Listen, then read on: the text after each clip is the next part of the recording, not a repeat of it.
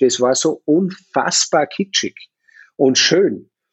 Äh, also, wie gesagt, jeder hat immer gesagt, Energy Lab, das ist der Albtraum und überhaupt. Und ja, lauftechnisch ist es das ja auch, aber ich meine, das wird jetzt nicht groß überraschen, ist nach dem Rennen so ein, eigentlich sehr gerne ein Kaiserschmarrn.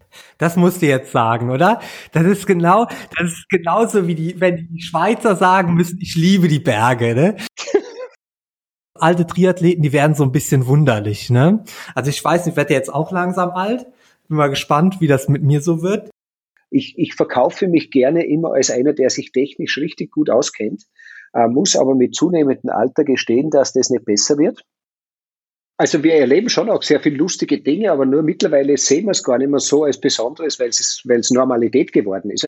In der letzten Episode Zielverpflegung haben sich zwei Laien über triathletische Eskapaden am Buffet unterhalten.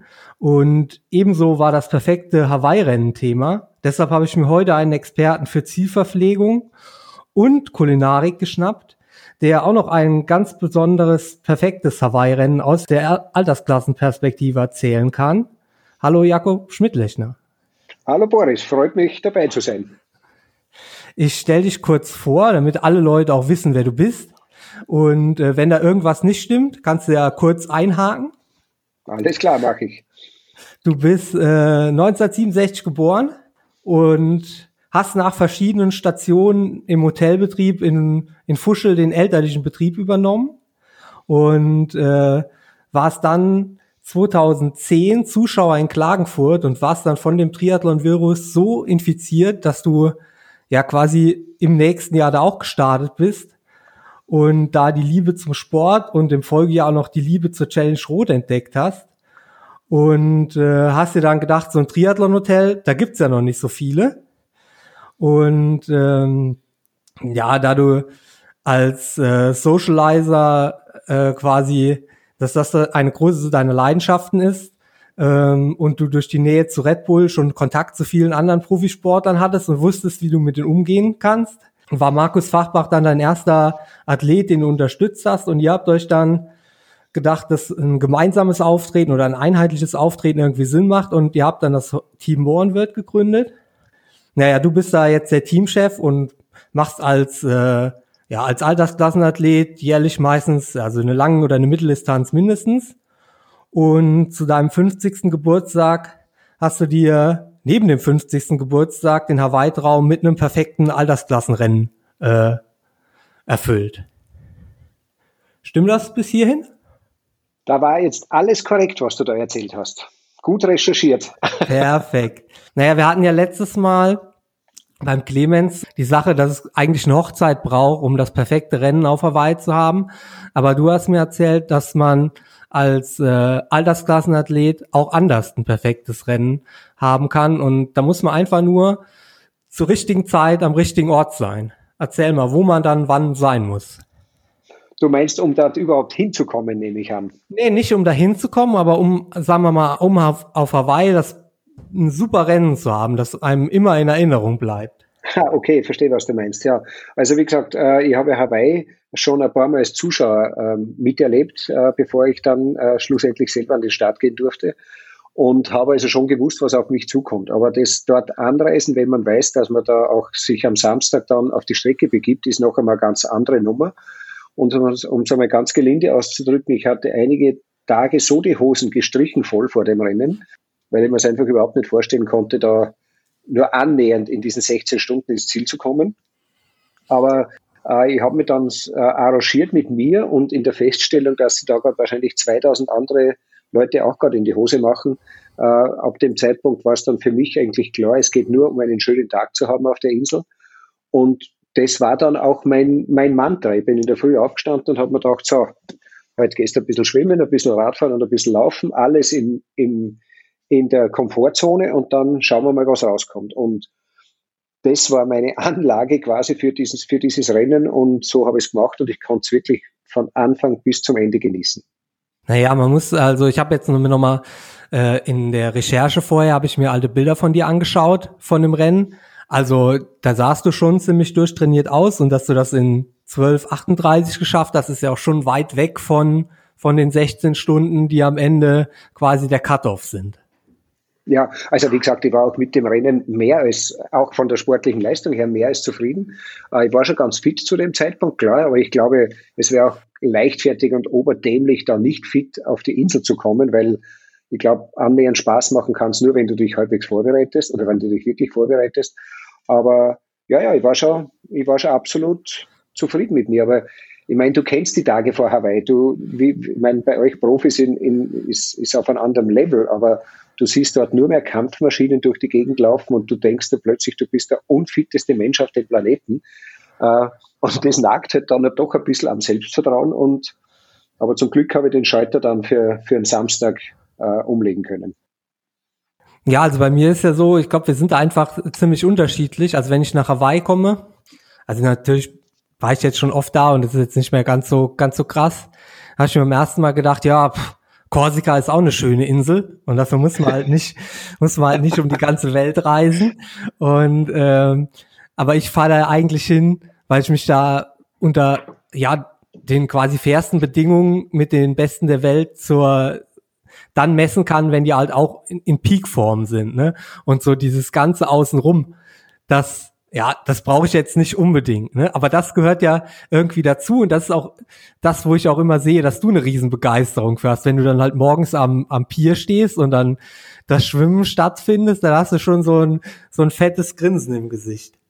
Ja, also ich, ich würde sagen, die, der große Unterschied aus meiner Sicht zwischen Profis und, und, und und Hobbyathleten ist schon, wie es im Namen, der Name impliziert. Wir machen es als Hobby und sollten eigentlich auch in erster Linie Spaß dran haben. Äh, ich glaube, es hilft schon, wenn du als Profi auch Spaß damit hast, aber nur mit Spaß und Freude wird das bei euch Jungs nicht mehr funktionieren. Und bei uns, wie gesagt, also ich, ich lege eigentlich alle meine Rennen so an, dass mir die Zeiten völlig wurscht sind. Ich genieße eigentlich so ein Rennen schon an dem, äh, auch bei der Anreise. Wenn ich zum Beispiel nach Rot fahre oder nach Klagenfurt fahre und weiß, ich starte, dann fahre ich da einfach gern hin. Ich hole mir gern meine Startunterlagen ab. Ich, ich, ich treffe einen Haufen Leute, die ich kenne, äh, die, die, wie du gesagt hast, die Atmosphäre in der Früh vor dem Start, die liebe ich. Diese Energie, die da, äh, die diese ganzen Wahnsinnigen miteinander verbindet, weil, mein, so ehrlich muss man auch sein, wer das freiwillig macht, bei den Hobbyathleten auch noch viel Geld dafür zahlt, also ein bisschen ein bisschen Vogel hilft schon, wenn man hat. Und dort sind halt dann ein paar tausend mit dem gleichen Dachschaden beisammen und machen sich da einfach einen schönen Tag. Und das, das macht mir halt, das, das, das gibt mir Energie. Und ähm, deshalb mache ich das so gern. Ja, und es schadet halt auch nicht, wenn, wenn man einem ansieht, dass man da Spaß bei hat, oder? Also das ist ja auch was, was ich bei, bei vielen Leuten bewundere, wenn man halt einfach sieht, dass sie da Riesenfreude dran haben, was die in dem Moment machen. Ne?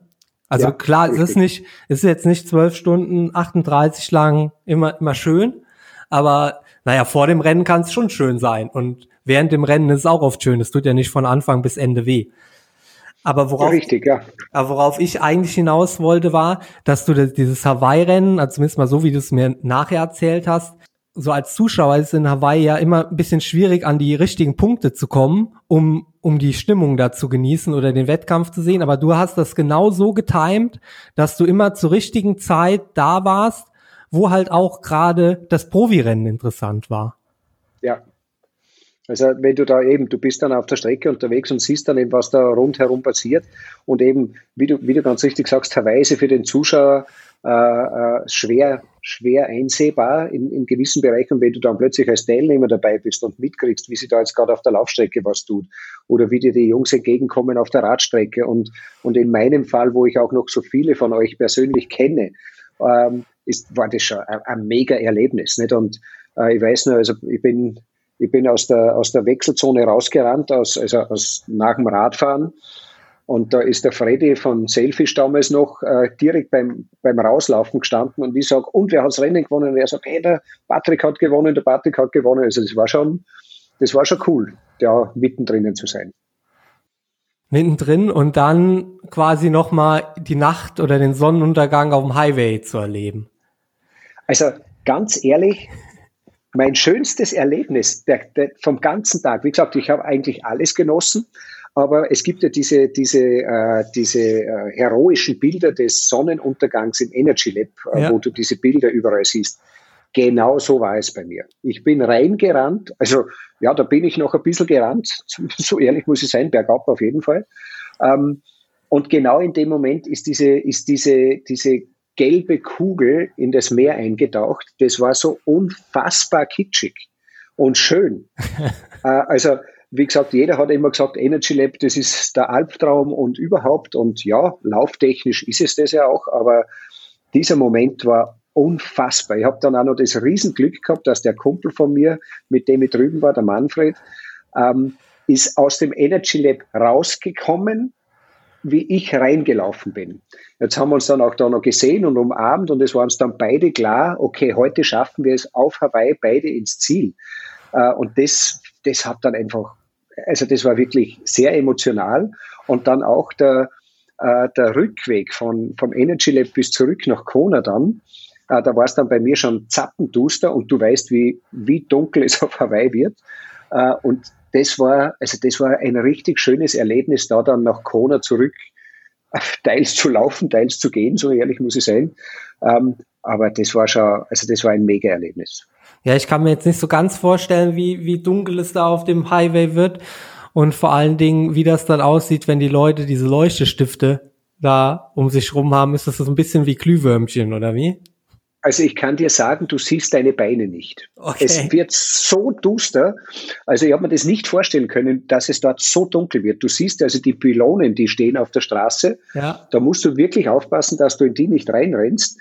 Äh, aber es kommt da dann eben wie, und Glühwürmchen ist genau der richtige Ausdruck, es kommt da dann halt von ein paar hundert Meter, siehst du dann plötzlich wieder ein, ein, ein Lämpchen auf dich zuhüpfen oder du kommst auf eines hin oder also diese Atmosphäre und dann siehst du wieder einen, dann kommt plötzlich wieder ein Lichtschein, wenn du zu einer zu einer Aid Station kommst. Also das ist eine ganz besondere Atmosphäre, muss ich sagen. Und, ähm, und das habe ich wirklich genossen. Da bist du dann mit dir alleine auf dieser Insel, realisierst dann, du hast jetzt nur mehr sieben, acht, neun Kilometer bis ins Ziel und irgendwann kommst du in ein Ziel, das für dich vor ein paar Jahren völlig unvorstellbar war, nämlich beim Ironman auf Hawaii ins Ziel zu kommen. Und da hat man also lang Zeit, sich darauf vorzubereiten und das war echt, das war schön. Das war, so blöd sich das anhört, aber diese Zeit war fast emotionaler und noch schöner als dann das tatsächliche Finish, weil das war auch super, aber das geht dann alles so schnell, dann bist du im Ziel und wir müssen in, in, in Hawaii dann alle schnell aus dem, aus dem Zielgelände raus, weil es also so eng ist. Aber ja, die letzten Kilometer waren schon ziemlich genial. Ja, schön, dass wir auch mal, also dass ich auch mal, dass mir jemand auch mal erzählt hat, wie so ein Rennen für, für Altersklassenathleten ist also gerade auf Hawaii.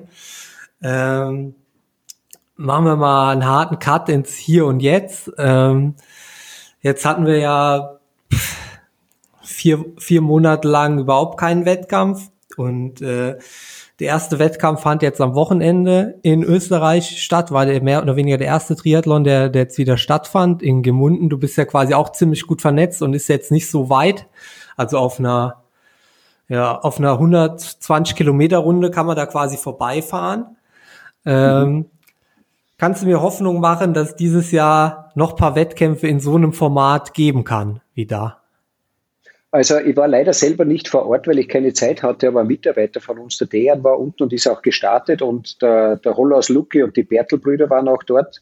Ähm, alles, was ich erzählt bekommen habe, ist, dass das Format recht gut funktioniert hat, dass äh, die Athleten sich äh, äh, sehr gut mit den, mit den, äh, mit den Regularien äh, angefreundet haben. Also es war natürlich äh, sehr viel Maskenpflicht. Es war dann ein, ein Start, ich glaube in 10 Sekunden Intervallen. Äh, man musste auf die Regeln, äh, also auf die Mindestabstände achten. Also ich glaube, für dieses Format, das war eine olympische Distanz, glaube ich, ja, mehr oder weniger olympische Distanz, ähm, die haben das ganz gut hingekriegt. Ähm, ob es den Flair einer ganz normalen Triathlon-Veranstaltung hat, das bin ich mir erst nicht ganz sicher, weil es gab dann keine Siegerehrung. Du musstest das Zielgelände relativ schnell verlassen, mhm. eben um keine Menschenansammlungen äh, ähm, zusammenzubringen. Ähm, ich glaube, was den sportlichen Wert anbelangt ist und dass, äh, äh dass, dass da das, äh, das eine oder andere Rennen stattfindet, das, das wird möglich sein. Äh, ich selber glaube, dass größere Veranstaltungen, also wirkliche Massenveranstaltungen, äh, auf die werden wir heuer, glaube ich, noch verzichten müssen. Und schauen wir mal, es ist, es ist schwer, es ist schwer einzuschätzen im Moment. Äh, die Zahlen äh, sind in Österreich momentan auch wieder steigend, wie überall auch. Das ist allerdings nicht unerwartet, wie uns mitgeteilt wird. Aber was das Ganze dann schlussendlich auch für Veranstalter bedeutet, das muss man abwarten. Aber wie gesagt, wir haben jetzt Gmunden gehabt, das hat gut funktioniert. Es ist jetzt dieses Wochenende eine Art äh, Exhibition oder so ein Jagdrennen äh, in Bodersdorf, wo der Patrick dabei sein wird. Ähm, da ist ein Format, das, glaube ich, vorneweg ein Age Group äh, Vize-Weltmeister alleine startet und dann mit Zeitabstand dahinter äh, zwei oder drei Staffeln diesen dann jagen werden. Da ist der Patrick mit einer Staffel dabei, dann sind der äh, Blumenfeld und der Eden sind dabei. Also es werden so Show-Events gemacht ja. und dann das nächste ist der Mostiman. Da werden die österreichischen Staatsmeisterschaften stattfinden. Das ist, glaube ich, dann nächstes Wochenende. Da wird also quasi das zweite Rennen sein. Also wie gesagt, alles, was ich gehört habe, ist, dass das gut funktioniert hat. Und ich glaube, für begrenzte Starterfelder äh, ist das durchaus äh, machbar. Das, das war mehr oder weniger so eine Art Zeit-Triathlon, also wie so ein Zeitfahren halt mit Startabständen und äh, jeder hat halt versucht für sich das optimal rauszuholen das, und dann wurde am Ende halt einfach die Zeit irgendwie verglichen, aber man genau. hat am, im Ziel dann halt nicht mehr geschaut, wer ähm, wer quasi gewonnen hat. Man konnte das quasi vielleicht nur noch online sehen oder auf irgendwelchen genau. Zetteln, genau. aber es gab halt, genau. wie du sagst, keine Siegerehrung und wahrscheinlich beim ja. Zieleinlauf jetzt auch keine tausend Leute, die da standen. Genau, und das ist auch mit der Zielverpflegung und diese ganzen Sachen, also das wurde alles sehr, sehr reduziert, um eben so wenig wie möglich oder ob das Social Distancing äh, so gut als möglich einhalten zu können. Ja, ja, du äh, bist ja selber Veranstalter von, von zwei Events mit dem, mit dem Fuschelseelauf und dem Fuschel Crossing. Und das eine findet statt und das andere nicht. Ich muss dich korrigieren, ich bin äh, Veranstalter des Fuschelsee oder wir sind Veranstalter des Fuschelsee Crossings. Beim Lauf, das ist eine andere äh, Truppe, die das organisiert.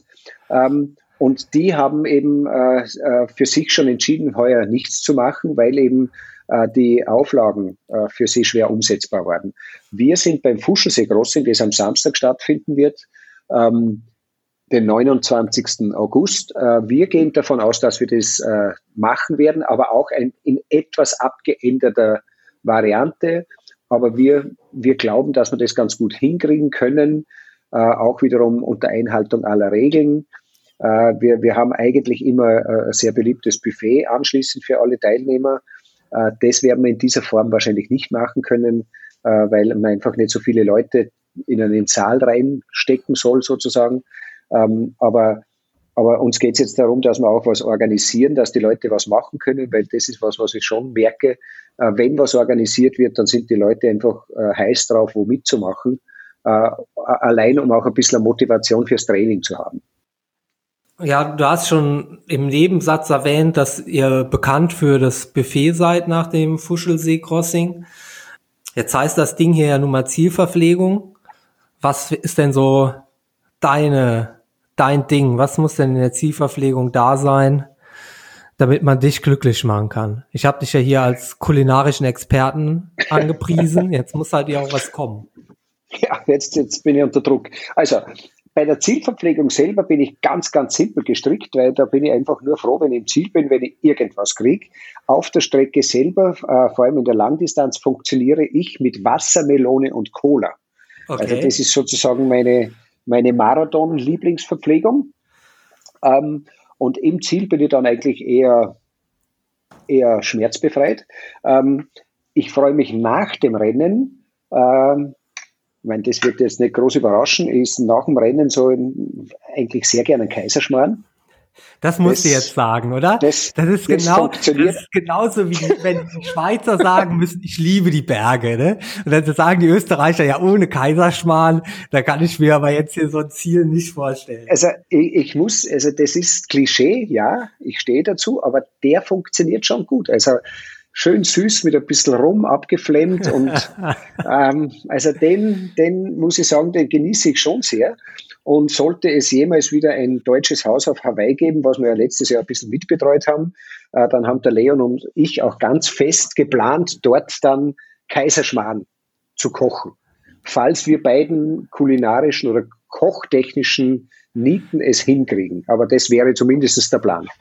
Bei mir ist ja so, dass ich eigentlich ähm, an dem, also nach dem Rennen kann ich eigentlich kaum richtig was essen, also freue ich mich erstmal über Eis oder so, was so einigermaßen noch so durchgeht. Ähm, aber was bei euch am Buffet halt immer fies ist, sind diese Käsekreiner, obwohl ich ja weder Fleisch noch äh, Laktose normalerweise esse.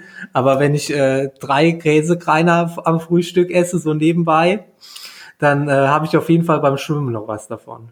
Das, da muss ich dir recht geben, die sind für, das, für die anschließende Einheit nicht von großem Vorteil, aber da muss man halt mit viel Selbstdisziplin in der Früh zum Frühstücksbuffet gehen. Und ja, da wird schwierig. Ja, das ist bitter.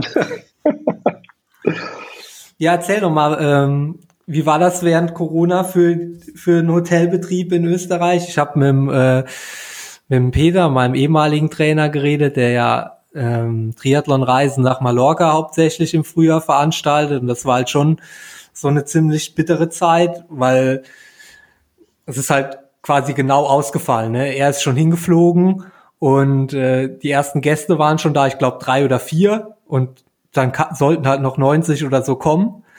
Ähm, naja, und von den Fluglinien gab es halt bis jetzt Gutscheine zurück für, ja, für irgendwann anders Flüge. Wie ist das ja. jetzt für einen Hotelbetrieb in Österreich, dessen Hauptsaison wahrscheinlich doch eher der Sommer ist? Also uns hat die ganze äh, Krise zeitlich äh, erwischt im, im März in einer Saison, die bei uns sehr, sehr ruhig ist. Also das hat einmal erstmal nicht so weh getan wie bei vielen anderen. Ähm, der Mai und der, also der ganze oder der halbe April, Mai, Juni, das, das hat dann schon geschmerzt, weil wir wurden ja auch behördlich geschlossen äh, und äh, mussten dann leider unser Triathlon-Opening ähm, absagen und äh, haben also da schon einen sehr oder eineinhalb, zwei Monate da an der Saison verloren. Ähm, und das war natürlich nicht lustig. Das ist, das ist das, also da geht es uns gleich wie allen anderen. Wir haben allerdings das riesige Glück, dass wir äh, seit ungefähr Mitte Juni, also seit Ende Mai wieder offen haben dürfen, seit Mitte Juni äh, mit der Grenzöffnung zu Deutschland auch wieder einen unserer wichtigsten Märkte sozusagen bedienen können.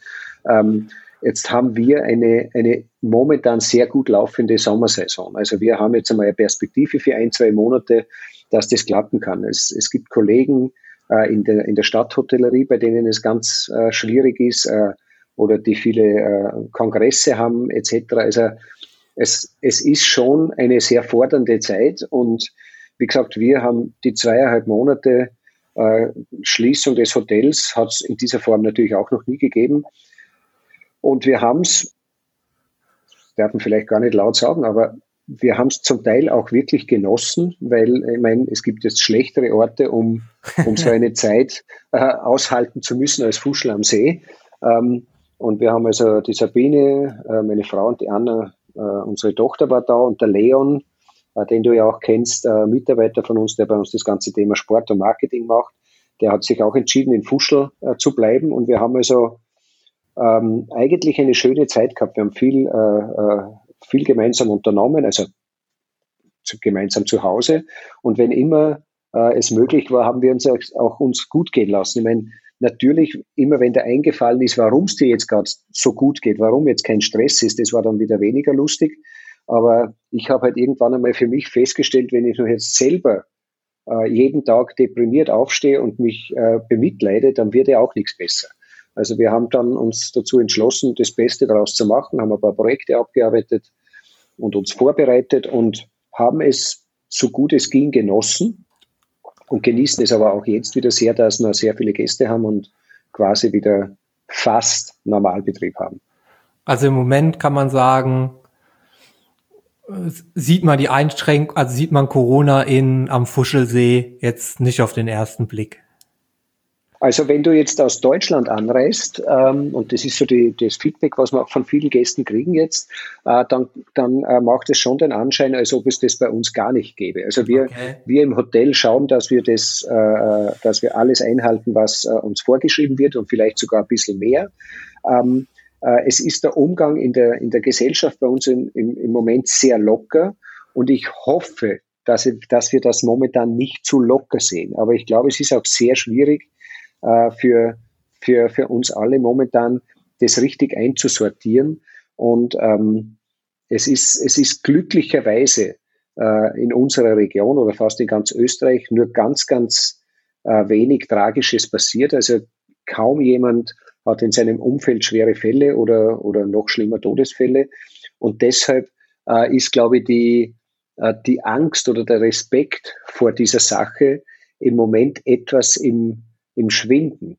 Also äh, ob, das, ob das jetzt alles richtig ist, ich hoffe ja, aber wie? Ich glaube, der Drosten hat den Ausspruch geprägt, uh, there is no prevention, uh, there is no glory in prevention. Also wenn du es verhinderst erfolgreich, dann sagt nachher ja. jeder, ja, war ja eh nichts. Ähm, aber warum nichts war, ist halt, also ich glaube, einfach ein, ein, ein Thema, mit dem wir alle sehr schwer umgehen können. Aber bei uns scheint, es, es ist, also du kannst sehr gut Urlaub machen am Fuschelsee momentan, ohne das Gefühl zu haben, du bist jetzt in einer Klinik oder, oder ähm, sonst irgendwie eingeschränkt. Ja, ich habe ja mich am Anfang auch schon mal ein bisschen kritisch geäußert, dass ich mir gedacht habe, äh, erwachsenen Leuten muss es eigentlich zuzutrauen sein, dass sie 1,50 Meter Abstand halten. Und da müsste man eigentlich eher an die Vernunft von vielen Leuten appellieren. Aber was, was soll ich sagen, der quasi kein Experte auf diesem Gebiet ist und äh, irgendwie scheinen also jetzt die zentraleuropäischen Länder es ja doch ganz gut hingekommen zu haben. Ne? Also ist zumindest mal so ja. den Eindruck, den man da vermittelt bekommt. Und ähm, ich kann auch nochmal sagen, dass, dass ich das mit den Projekten oder die, die, die Mehrzeit für die Familie ähm, die, die gewonnen, die ich dadurch gewonnen habe, halt auch genießen konnte. Auch wenn ich dadurch halt nicht mehr Freizeit hatte wie vorher, aber so viel mhm. Zeit hätte ich wahrscheinlich vorher nicht mit, sonst nicht mit meiner Tochter verbracht, wie, wie in dem ja. Zeitraum. Das war halt auch mhm. sicherlich, äh, ja, auch was, womit, also man muss halt einfach nehmen, wie es kommt. Ich kann ja, kann mir ja nicht, ich kann ja nicht den Kopf in den Sand stecken. So, und das glaube ich ist jetzt also generell, also das, das ist, das ist eigentlich ein Lebensmotto von mir generell. Ich meine, das ist wie in der Früh aufwachen und sich über schlechtes Wetter ärgern. Ja, das kann man schon probieren, aber helfen wird's nicht. Naja, und, ähm, und so viel schlechtes Wetter gibt's ja am Fuschelsee im Sommer auch nicht. Oder wenn, zieht schnell gibt, wieder weg. Es gibt überhaupt kein schlechtes Wetter, es gibt nur die falsche Ausrüstung. So schaut's aus. Gestern hat's bei uns geregnet und war richtig windig und so ein richtiger eher Herbsttag und ich bin einfach mit, habe mir die Laufschuhe anzogen und bin so halb den Schober rauf gewandert das war richtig schön. Durch so einen Wald zu marschieren, wo es ein bisschen windig ist und die, und die, die, Regentropfen runterkommen. Eine super schöne Luft. Also ganz ehrlich, das war nicht schlecht. Ist das quasi auch was, was du ja wahrscheinlich mit der Spezialisierung auf Triathlon äh, oder mit, mit quasi deinem Hobby, das du jetzt auch so halb zum Beruf gemacht hast, äh, jetzt einfach mehr gelernt hast zu genießen, also Zeit in der Natur. Wenn ich mir halt so, also du hast ja quasi so eine Ahnengalerie in deinem Hotel, wo halt, mhm. ich habe gesagt, dass ja auch schon ein paar andere berühmte Gäste da waren und dann sieht man auch schon mal Motorsportgrößen oder ähnliches, also ältere Bilder. Und da sahst du halt jetzt nicht so wie so ein gesunder Mit-50er aus, aber du warst noch jünger. Und äh, nett, sehr nett ausgedrückt, Dankeschön. Ja.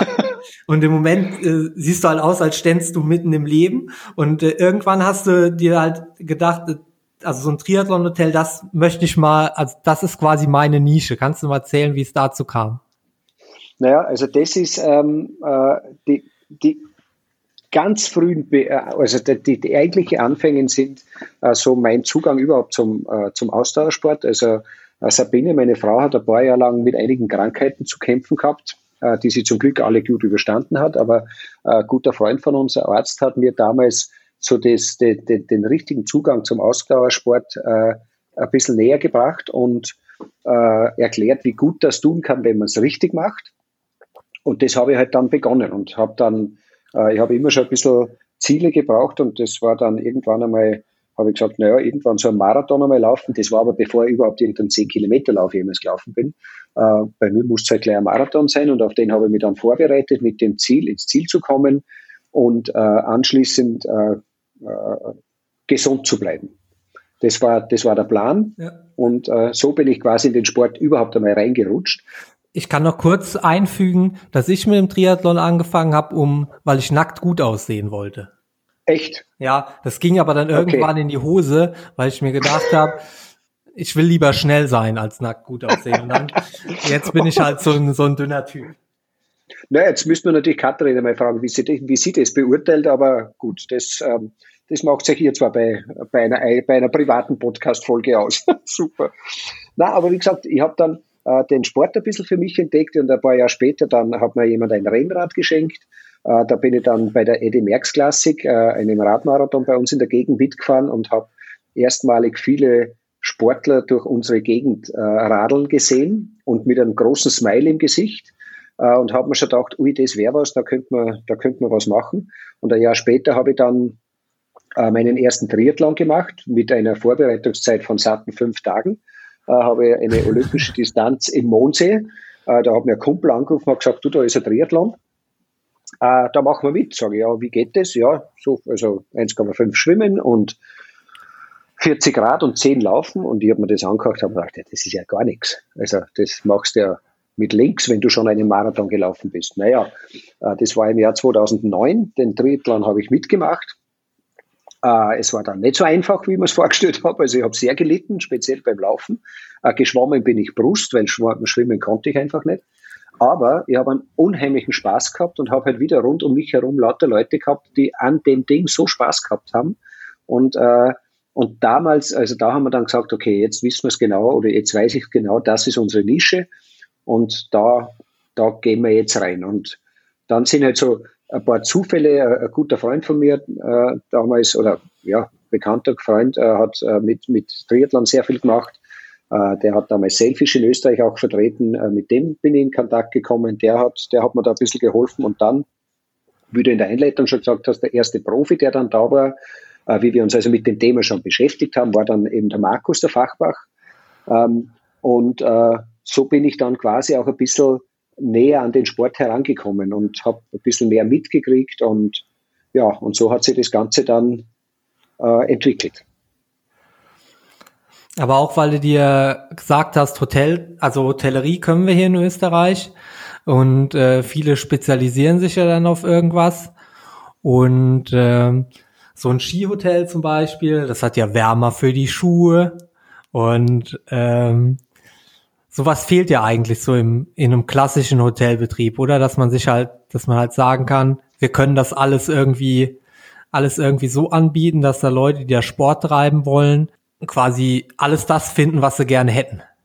Ja, ich meine, das war dann auch genau der Zugang. Also wir haben uns dann überlegt, okay, was, was braucht der Radfahrer, was braucht der Triathlet? Äh, und das haben wir dann, äh, da haben wir dann gemerkt, okay, das musst du selber erleben, um, um raus, um, um drauf zu kommen, was brauchst du, wenn du auf Urlaub bist. Ähm, und wir sind dann äh, drei, viermal bin ich mit meinen Abteilungsleitern, also dreimal waren wir auf Mallorca, zweimal in Italien, haben dann quasi Sporturlaube selber gemacht, um auch zu erfahren und zu erspüren, wie sich das im Urlaub anfühlt und was du da jetzt für Bedürfnisse hast, wie die abgeholt werden, was ginge besser, was war nicht so gut.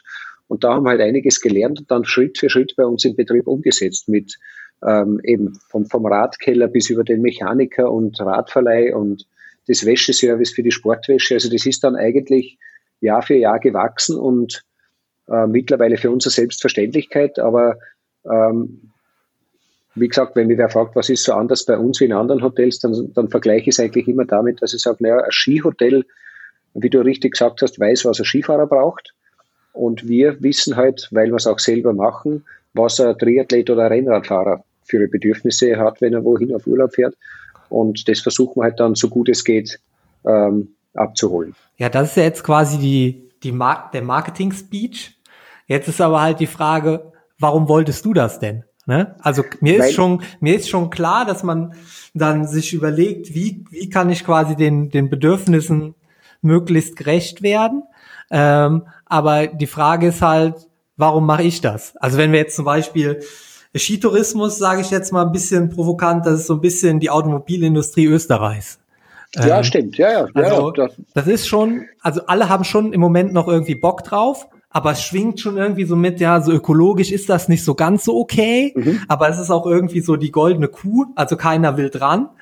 Ähm, und dann ist halt die Frage, warum warum, also warum bist du dann in die Nische, sagen wir mal, zumindest mal teilweise Triathlon-Hotel gegangen. Also das interessiert mich. Also ganz, ganz, ganz simpel, weil ich Bock drauf gehabt habe. Also das ist äh, bei, bei, diesem, bei diesem einen Rennen da in Mondsee oder genauso beim, beim Radrennen ein Jahr zuvor oder bei dem Radmarathon ein Jahr zuvor. Es hat mir einfach unglaublich Spaß gemacht und ich habe mich auch in dieser, in dieser Szene äh, sehr wohl gefühlt. Ich habe das genossen, was ich da gemacht habe und habe mir gedacht, hey, mehr von diesen Leuten im Hotel zu haben, das kann nur Spaß machen. Ähm, und natürlich auch der Hintergedanke von mir war, das hat mir meine Frau dann lang unterstellt und sie hatte auch völlig recht, du machst das nur, um selber mehr Radfahren zu können und mehr Triathlon machen zu können. Ja, richtig. Äh, weil äh, mein, meine Herangehensweise war immer, ich bleibe nicht zu Hause sitzen und warte, bis dass die Gäste kommen, sondern ich mache beim Triathlon mit oder beim Radmarathon und quatsch dabei so viele wie möglich an, um, um sie einmal ins Hotel zu kriegen. Aber die, die eigentliche Motivation dahinter war tatsächlich, weil es uns einfach, weil es mir und mittlerweile allen einfach Spaß macht. Und äh, ich meine, du kennst das Hotel, glaube ich, als Nicht-Triathlon-Hotel nicht mehr, aber äh, unser Hotel hat sich wirklich äh, um, 300, also um 180 Grad gedreht. Also ähm, wenn ich heute ein Hemd, eine feine Hose und ein Sakko anziehe und so durchs Hotel gehe, was früher immer so war, dann schauen mir alle Gäste an, ob irgendwas passiert ist. Also Jetzt arbeiten wir halt mit Jeans und Turnschuhen und mit, mit Hoodies und mit, äh, also wir, wir, wir genießen auch diesen Lifestyle, äh, den wir uns da selber quasi mit dieser, mit dieser Nische ins Haus geholt haben. Und, und es macht einfach Spaß. Also ich, ich sage auch ganz ehrlich, wenn wir, wenn wir vor 2009, also da, da, damals haben wir damit begonnen, jemand gesagt hätte, mach ein Rennrad- und Triathlon-Hotel, dann hätte ich den für verrückt erklärt und hätte gesagt, ja genau, für wen? Oder was soll das? Also das interessiert doch niemanden. Aber durch das, dass ich dann selber quasi reingerutscht bin, habe ich es verstanden und dann haben wir es halt Schritt für Schritt für Schritt äh, äh, umgesetzt und also einen Plan, einen tatsächlichen Plan haben wir da am Anfang keinen gehabt. Das war einfach, das macht Bock, das machen wir jetzt. Du hast ja in so einem Nebensatz erwähnt, dass du äh, diese Triathleten ganz gerne in deinem Hotel hast und äh, vor zwei Wochen habe ich mich noch mit Clemens darüber unterhalten, dass wir von dem einen oder anderen Triathleten so morgens am Buffet schon die eine oder andere Überraschung erlebt haben. Jetzt ähm, fällt mir bei dir im Hotel das nicht so oft ein, dass, dass das passiert ist. Und ich weiß auch nicht, ob du da der Verschwiegenheit verpflichtet bist, was du da schon erlebt hast. Ähm, aber ich erzähle mal eine äh, eine eine Eskapade in Anführungszeichen, die ich in deinem Hotel schon erlebt habe. Und zwar ist das ja so, ähm, man hat so ein bisschen den Eindruck, dass also jetzt von außen betrachtet, dass alte Triathleten, die werden so ein bisschen wunderlich. Ne? Also ich weiß nicht, ich werde jetzt auch langsam alt. Bin mal gespannt, wie das mit mir so wird. Ähm, als zum Beispiel Lothar Leder ähm, habe ich mich dann am Ende nicht mehr getraut, bei Intervallen zu überholen, ne? weil der so fuchsig wurde, wenn den jemand überholt hat. Oder in einem Jahr ähm, hat er gesagt, Pedals Poolboy unbedingt, also musste die ganze Zeit schwimmen und nichts anderes und nicht mehr als zwei Kilometer und im nächsten Jahr war alles anders. Und ähm, ich kann mich noch daran erinnern, dass der Bockel, der ist ja quasi auch einer der Athleten, die die schon früh bei dir waren. In einem Jahr hat er gegessen Fleisch mit Fleisch und im nächsten Jahr hat er sich dann vegan ernährt. Also, ne? Ja. Das sind halt so, so verrückte Dinge, die man dann halt so bei Triathleten merkt. Aber gibt's das bei euch auch, dass dann morgens ähm, mit dem Neoprenanzug schon gefrühstückt wird?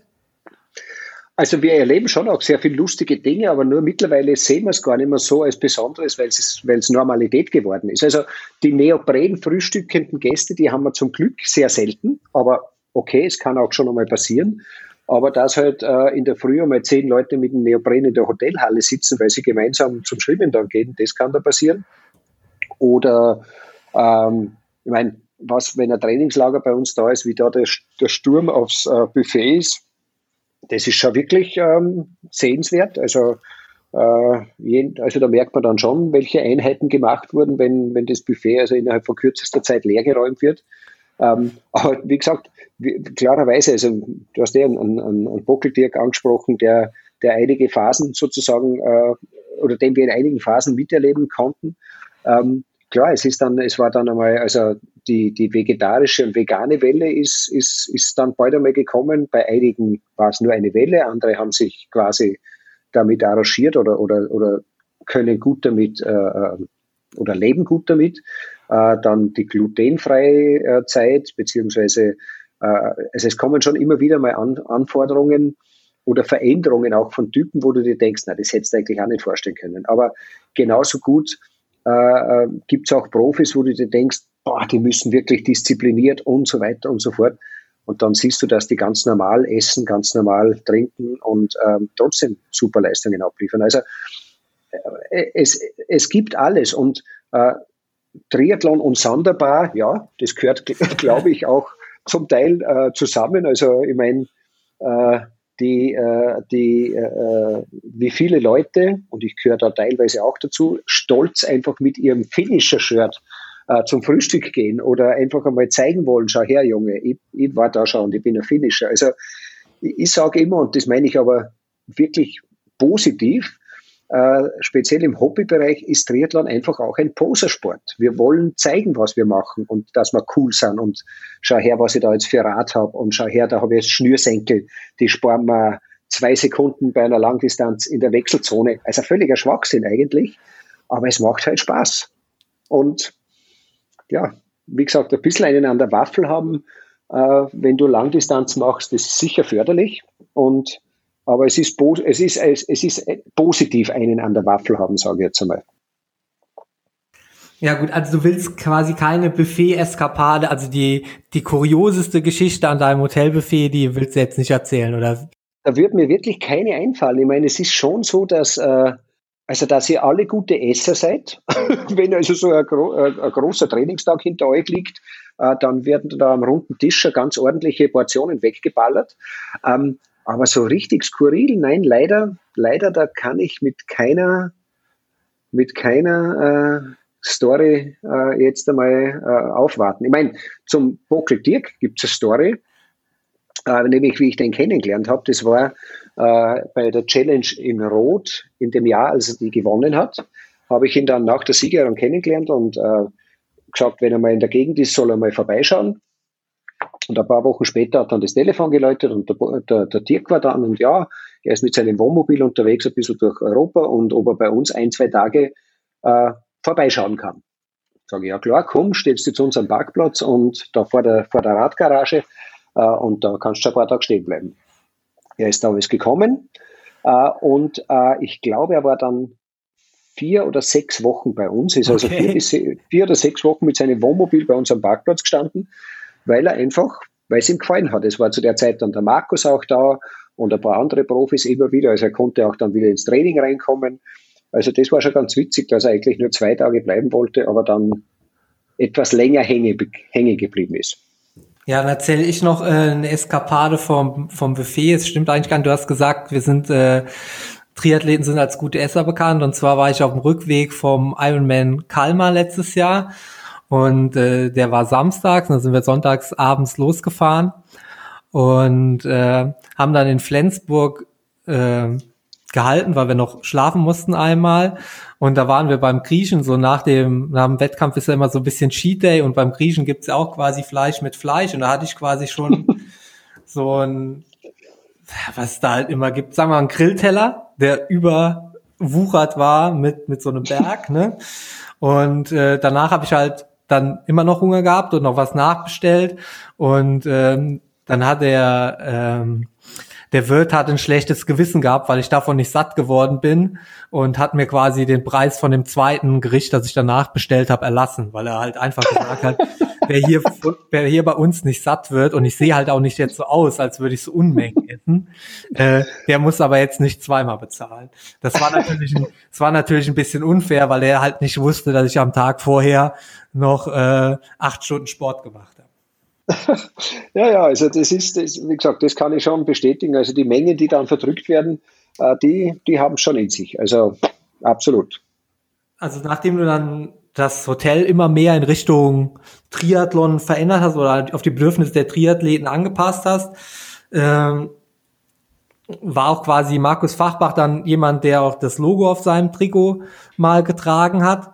Und äh, dann kam irgendwie die Überlegung, ja, daraus könnten wir ein Team machen. Erzähl doch mal die, die, die Geschichte dazu, also wie, wie es dazu dann kam. Ja, das ist eigentlich die, die Kurzversion, hast du schon gesagt. Also der Markus war der erste Profi, der so regelmäßig bei uns dann aufgeschlagen ist und wir haben uns dann auch sehr äh, persönlich sehr gut äh, äh verstanden und uns angefreundet. Und ähm, im ersten Jahr, wie also ihr versteht war, euch hat, aber schon immer noch, ne? Also wir verstehen uns, ja, absolut, wir verstehen uns immer noch sehr gut, richtig. Also, aber mittlerweile ist er ja äh, Triathlon-Pensionist und zweifacher Vater, also er hat jetzt andere äh, andere Disziplinen, die er absolvieren muss. Nein, nein, absolut. Ähm, aber er dazu, der, äh, am Anfang war der Markus noch, da hat es noch das Team Commerzbank gegeben im ersten Jahr. Im zweiten Jahr war er dann äh, äh, Einzel, als Einzelathlet unterwegs und bei den vielen Gesprächen am, am runden Tisch, wenn wir immer beieinander gesessen sind, haben wir dann einmal irgendwie gesagt, du, eigentlich könnte man so eine Art Pro-Team machen. Und das, das ist da quasi dann entstanden und wir haben dann ähm, ja, vor einigen Jahren dann begonnen und äh, dann die, die, das Team im ersten Jahr zusammengestellt. Das war am Anfang der Markus und die Herlbauers waren dabei, der ähm, Jens Kaiser war dabei, der Marc Egeling gleich als, als äh, Hobbyathlet, der Michi Rönz war dann auch bei uns, also ist nach wie vor bei uns, aber war auch einer der ersten, der damals ganz überraschend einmal den Ironman Japan gewonnen hat damals also noch nicht als Team Warnwirt-Athlet, aber als Einzelathlet. Und so haben wir dann halt begonnen, da uns in diese Richtung äh, was zu überlegen und führt das bis heute fort. Und natürlich in dem Jahr es heuer ist ein bisschen schwierig, das Ganze. Aber wir haben jetzt schon äh, zwei Jahre hintereinander oder drei Jahre äh, immer Athleten auch auf Kona gehabt. Also der Markus war qualifiziert, äh, der der Marc Dülsen war jetzt zweimal qualifiziert. Die Caro Leri, der wäre jetzt qualifiziert äh, für 2020, also sprich jetzt für 2021. Äh, mit der Caro haben wir letztes Jahr das, den, den ersten Ironman-Sieg fürs Team gehabt und der Marc einige Podiumsplatzierungen. Also es ist einfach auch ein Projekt, das auch einfach Spaß macht. Und, ähm, und ja, und natürlich klarerweise auch eine gute Werbeplattform für das Hotel ist, ja, definitiv. Ja, und ähm Kannst du mal sagen, wie viele, also das Team ist ja quasi schon deutsch geprägt, muss man sagen. Ja. Also ihr habt schon Österreicher drin. Ja. Ähm, ja. Spiegelt das auch so ein bisschen die Gästeverteilung in eurem Hotel wieder? Also kommen, kannst du sagen, wie viele Gäste aus Deutschland kommen und wie viele aus anderen Ländern? Also ist das quasi schon euer Hauptklientel? Ja, ja, also der deutsche Markt ist einfach unser Hauptmarkt, äh, neben dem österreichischen. Äh, bei den Athleten hat es aber auch noch einen anderen Hintergrund. Ich meine, ähm, das, das ganze Triathlon-Profi- und äh, Verdienstthema, ähm, das wird eh immer wieder in verschiedensten, in verschiedensten Kanälen besprochen. Ich meine, dass jetzt der Triathlet kein, kein Fußballgehalt bezieht, ist keine große Überraschung. Äh, aber äh, es ist auch für uns als Hotel natürlich jetzt nicht möglich, da wahnsinnige Budgets auszuschütten, äh, sondern wir haben einfach unsere Partner, die uns unterstützen und einer der Haupt, der Hauptbenefit, den wir unseren Athleten bieten können, ist einfach, dass sie bei uns in Mohrenwirt wohnen können, um äh, Training, Trainingslager zu absolvieren. Also das ist sozusagen vom, vom Benefit her das Größte. Und das, das nützt natürlich einem Athleten, der aus Deutschland anreist, mehr als einem, der ums Eck in Österreich irgendwo wohnt. Also das ist schon einer der Gründe, warum wir auch sehr äh, deutschlastig sind. Äh, aber gleichzeitig ist es natürlich auch ein bisschen Abbildung, wie du richtig sagst, des Marktes. Äh, und ähm, ich würde schon auch ganz gerne mal vielleicht wieder einen, einen, einen österreichischen Profi an Bord haben, aber bietet sich im Moment auch äh, niemand an auf der Mittel- und Langdistanz. Und wir haben mit den, mit den Youngsters, mit dem Benny Lehnhardt, ähm, einen Österreicher mit Manuel Hückel hatten wir bis letzte Woche einen Österreicher, der hat heuer leider zwei äh, Hüftoperationen über sich ergehen lassen müssen und drückt jetzt einmal auf Hold, was den Sport anbelangt. Also der sortiert sich jetzt ein bisschen neu, schaut, dass er wieder gesund wird. Ähm, aber sonst sind wir natürlich da schon sehr deutschlastig. Und, aber das ist auch, wie gesagt, was das Team anbelangt und die, die, die, ja, die Ausrichtung ist das schon okay für uns. Mir ist ja auch immer wichtig, dass man ein bisschen Werbung für Werbung im Triathlon macht. Und äh, deshalb wollte ich nochmal fragen, ob, ob sich quasi so eine, ob sich das quasi auch bemerkbar macht in Leuten, die sich halt für das, für euer Hotel oder für Stellen in dem Hotel bewerben. Also quasi, der Fachbegriff ist ja Recruiting. Mhm. Ähm, Also bekommst du da auch Werbung, die du vielleicht sonst nicht bekommen würdest? Also ich meine, Hotel ist jetzt nicht so die, die, die, die beliebteste, der beliebteste Ausbildungsberuf, glaube ich. Aber wie sieht's denn in dem Bereich aus? Na, selbst in diesem Bereich, also einerseits äh, als, als, als, als Werbeplattform für unsere Gäste ist es natürlich super wertvoll. Alle unsere Sportler sind quasi Botschafter der Marke Mohrenwirt. Aber tatsächlich ist es auch so, dass wir jedes Jahr mindestens ein, zwei Mitarbeiter über diese, über diese, über das Interesse Triathlon und Rennrad als Mitarbeiter bekommen. Also das haben wir am Anfang überhaupt nicht am Radar gehabt, dass das überhaupt ein Thema sein könnte.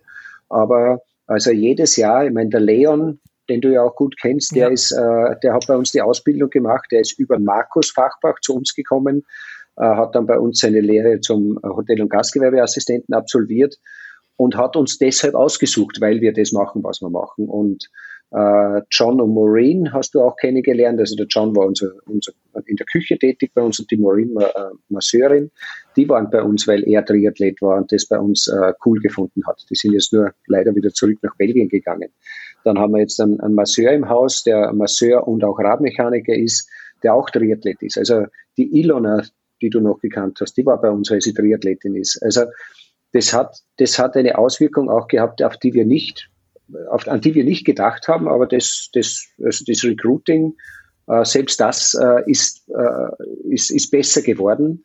Äh, und äh, Mitarbeiterprobleme haben wir eigentlich so gut wie gar nicht. Was in unserer Branche äh, eher außergewöhnlich ist. Also nochmal der Appell an alle anderen Leute, die jetzt hier zuhören. Investiert in Triathlon, falls ihr Mitarbeiter für euer Unternehmen sucht. Dann findet sich vielleicht der eine oder andere Begeisterte. Äh, definitiv. Und wenn es nicht Triathlon ist, findet es irgendwas anderes, mit denen du, mit denen du deine Mitarbeiter äh, äh, begeistern kannst. Ich glaube, das ist das, das Schlüsselwort, ist irgendwas zu machen, also nicht irgendwie stupid, ohne, ohne große Erklärung, sondern äh, irgend, irgendwas Begeisterndes schaffen. Und dann ist es, glaube ich, äh, und wenn es ein gemeinsames Ziel ist, ich meine, du kennst die Elisabeth bei uns in der Rezeption, meine rechte Hand eigentlich. Die Elisabeth hat mit Sport selber aktiv nichts am Hut. Aber ich bezeichne sie immer als die bestinformierteste Passiv-Triathletin okay. auf diesem Planeten. Weil sie einfach durch das, dass sie bei uns schon so lange ist und das so lange mitmacht, äh, die kann jedem Triathleten jede Frage beantworten, obwohl sie selber keine Triathletin ist. Weil sie einfach auch in diesem ganzen Thema mit uns äh, gemeinsam gewachsen ist oder wir alle als Team dieses, dieses Projekt Rennrad und Triathlon Hotel Mohrenwirt geschaffen haben. Und das verbindet dann und das, das begeistert und das macht auch stolz, wenn man dann äh, die Früchte ernten kann. Und wie gesagt, in unserem Fall ist es Triathlon und Rennrad. Woanders kann es, keine Ahnung, kann es Yoga sein oder kann es Kräuter sein oder kann es egal was sein. Aber ich glaube, so ein, ein Thema zu finden, mit dem man begeistert oder von dem man begeistert ist und das auch dann noch an seine Mitarbeiter weitergibt, das ist, das ist eine, eine sehr wertvolle Sache. Ja, ich habe ja leider nicht so viele Mitarbeiter, aber ich merke das in meiner Familie auch. Also mein, mein Onkel ist jetzt äh, nicht für seine Sportlichkeit bekannt, aber ich glaube, der kennt sich in der Triathlon-Szene auch fast besser aus als ich. Also der, ja, der kennt ja. quasi alle Ergebnisse und weiß auch, was ich theoretisch leisten könnte. Ne? Also es immer super vor Rennen wahrscheinlich, dass du dir vorher schon sagt, was machen kannst. Ja, das ist eher so bei meinem Vater, dass der dann, dass der schon ausgerechnet hat, ob er jetzt nervös sein muss, wenn jemand äh, zwei Minuten Abstand von mir, zwei Minuten hinter mir auf die Laufstrecke geht. Dann weiß der schon, kann der oder kann der nicht. Und dann ist der entweder entspannt oder eben nicht so. Na, ich höre ja, dass du vor Rennen dich sehr gut informierst über dein Starterfeld, das rund um dich herum ist. Ja, ich informiere mich auch, aber äh, ich finde immer noch, da sind immer noch so viele Parameter dann sonst noch zu beachten. Ähm, also sowas wie Tagesform und ist dem das Rennen jetzt wichtig, dass man das halt nicht so genau berechnen kann. Also ja, da sind immer noch, klar, theoretisch kann ich vielleicht schneller laufen als der eine oder andere, aber kann ich das auch an dem Tag, das, äh, da würde ich mich jetzt nicht allein auf die Mathematik verlassen. Ja, das wird, dann wäre es nämlich zu einfach. Ja. Wohl wahr. Du hast ja eben auch schon ein bisschen angesprochen, du hast so ein kleines Materialfetisch, aber so technische Geräte, damit bist du hin und wieder ein bisschen überfordert. Also ich kann mich zum Beispiel erinnern, dass ich mit Markus zur Postalm hochgefahren bin. Das ist quasi so der, der längste Anstieg, den man in eurer Nähe so fahren kann. Man fährt da so, also wenn man so ein GA2 oder ein ähm, KA-Intervall auf dem Rad fährt, fährt man da so 25 bis 30 Minuten hoch. Mhm, und richtig, äh, ja. da wollte ich bei Garmin nachher halt mal schauen, äh, wie schnell da andere hochgefahren sind. Also Garmin-Segmente sind ja nicht ganz so bekannt wie die Coms bei Strava, aber damals hattest du das Garmin-Segment. Ja, aber ich glaube nicht mit dem Rad. Also ich glaube, dass ich da irgendwann einmal raufgefahren bin und blöderweise meine, also ich schwöre, es war keine Absicht, ich schwöre. Aber irgendwie, äh, glaube ich, habe ich die Uhr eingeschalten gehabt, wie ich da mit dem Auto oder mit irgendwas raufgefahren bin und das war natürlich nicht so sinnvoll. Ähm, ja, also ich, ich verkaufe mich gerne immer als einer, der sich technisch richtig gut auskennt, äh, muss aber mit zunehmendem Alter gestehen, dass das nicht besser wird. Und ähm, mir meine Tochter, die Anna, schon hier und da mal ein technisches Gerät äh, liebevoll aus der Hand nimmt und es mir dann erklärt. Aber ja. ich bin noch stark gefährdet. Ja, auf jeden Fall, das, das, das musst du auf jeden Fall gelöscht haben mittlerweile, weil das habe ich ja. nicht mehr gefunden. Nein. Aber zu, zu deiner Tochter habe ich auch noch mal eine Frage. Ich habe nämlich deinen Instagram-Feed noch mal bis zum Ende runter gescrollt. Ja. Und da sind so Selfies. Also jetzt nicht von dir, sondern eher ja. von der Anna. Auf meinem Feed. Auf deinem Feed, wenn du den mal ganz nach unten scrollst. So, ich bin gerade dabei. Jetzt schauen wir mal, wo ist mein Feed? So, jetzt muss ich zuerst einmal in meinen Feed reinfinden. So geht es jetzt schon einmal los. Also meine Tochter wird schon wieder sagen, Papa, du nicht so blöd, aber okay. So, jetzt schauen wir mal. Bei dem einen Bild bin ich mir gar nicht sicher, ob es überhaupt die Anna ist. So, ganz runter. Ja, gut, da habe ich doch einiges schon gepostet. Ja, du hast schon ein paar Bilder gepostet. Ja, okay, Social Media bin ich immer so in Wellen unterwegs. Ich habe kurz überlegt, ob du vielleicht den, den Account von deiner Tochter einfach übernommen hast. Weil. So. Nein, ich glaube, dass ich den schon gestartet habe. Ja, aber das, äh, nein, das ist überall die Anna, das stimmt. Heute mal ganz weit runter. Das ist, ah ja, genau. Das ist ja nur meine Tochter. Ja, deswegen. Du bist, bist glaube ich, auf den ersten, ersten neun Bildern bist du überhaupt nicht drauf. Boris, ich bin dir sehr dankbar, dass ich meinen Feed bearbeiten kann. Das schaut genauso aus, wie wenn ich den Feed meiner Tochter übernommen habe. das sage ich doch. Junge, Junge, Junge. Das war im Jahr 2012. Ich glaube, da habe ich noch nicht einmal gewusst, dass es äh, Instagram gibt wahrscheinlich. Ja, vielleicht hatte die Anna, hatte die Anna halt schon äh, 400 Follower und die wollte sie dann einfach direkt. Super. Äh, ich werde mich gleich mit meiner äh, Tochter in Verbindung setzen, wie man das technisch lösen kann. Ja, also vielen Dank für den Hinweis. Äh, ich habe was gelernt. Super. Hey, hey, hey. Ja, das, das, das Social Media Thema ist ja auch äh, eine große Leidenschaft von dir, wie ich so weiß, gell? Nee, ist eigentlich das Gegenteil. Und deswegen, ich weiß, ich deswegen, weiß. deswegen mache ich ja jetzt diesen Podcast, weil ich da genau voll dahinter stehe.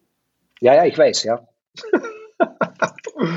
Ach ja, das Thema Social Media und Profisport ist ein, ein endloses. Ja, man muss zu meiner Verteidigung halt auch sagen, dass halt quasi während meiner Profikarriere halt angefangen hat. Ne? Also Richtig. es war nicht so, dass man, wenn man mit Triathlon Geld verdienen will, unbedingt auch bei Social Media sehr aktiv sein musstest. Und ich arbeite mich da mehr oder weniger rein und ich habe auch an manchen Dingen Spaß, wie zum Beispiel Bilder machen. Aber ja, man muss ja schon ehrlich sagen, dass halt die Bilder werden ja meistens irgendwann gemacht. Also, was weiß ich, einmal im Monat oder so. Und dann schreibt man irgendeinen Text dann darunter, der zu dem heutigen Tag passt.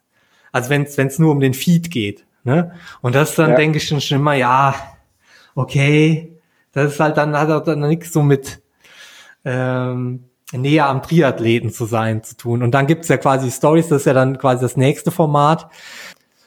Das ist mir im Alltag einfach zu stressig, das immer zu machen. Also ich kann das mal machen, wenn was Besonderes passiert, aber diesen das quasi ständig zu machen, das, ist halt einfach nicht meine Generation, ne? Also.